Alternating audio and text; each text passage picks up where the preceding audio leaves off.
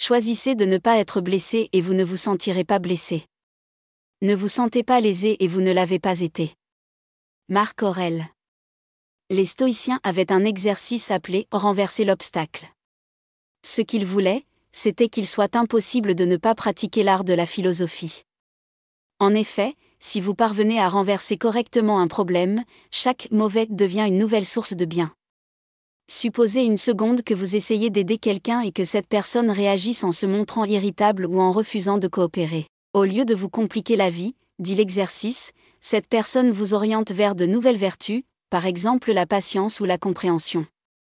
Ou encore, la mort d'un proche est l'occasion de faire preuve de force d'âme.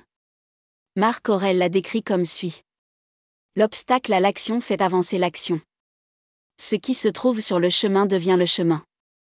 Cela devrait vous sembler familier, car c'est le même raisonnement qui sous-tend les moments propices à l'apprentissage d'Obama. Juste avant l'élection, Joe Klein a demandé à Obama comment il avait pris sa décision de répondre au scandale du révérend Wright.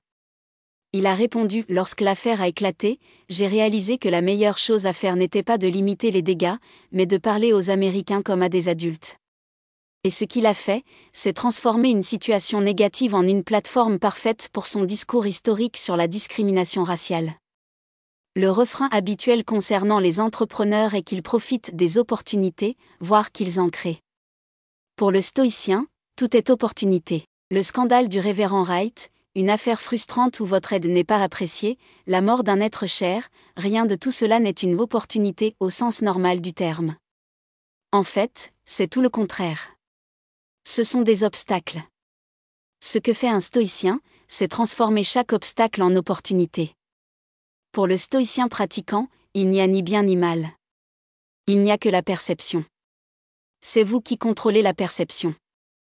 Vous pouvez choisir d'extrapoler au-delà de votre première impression, X est arrivé, X est arrivé et maintenant ma vie est finie. Si vous liez votre première réaction à la sérénité, vous découvrirez que tout n'est qu'une opportunité.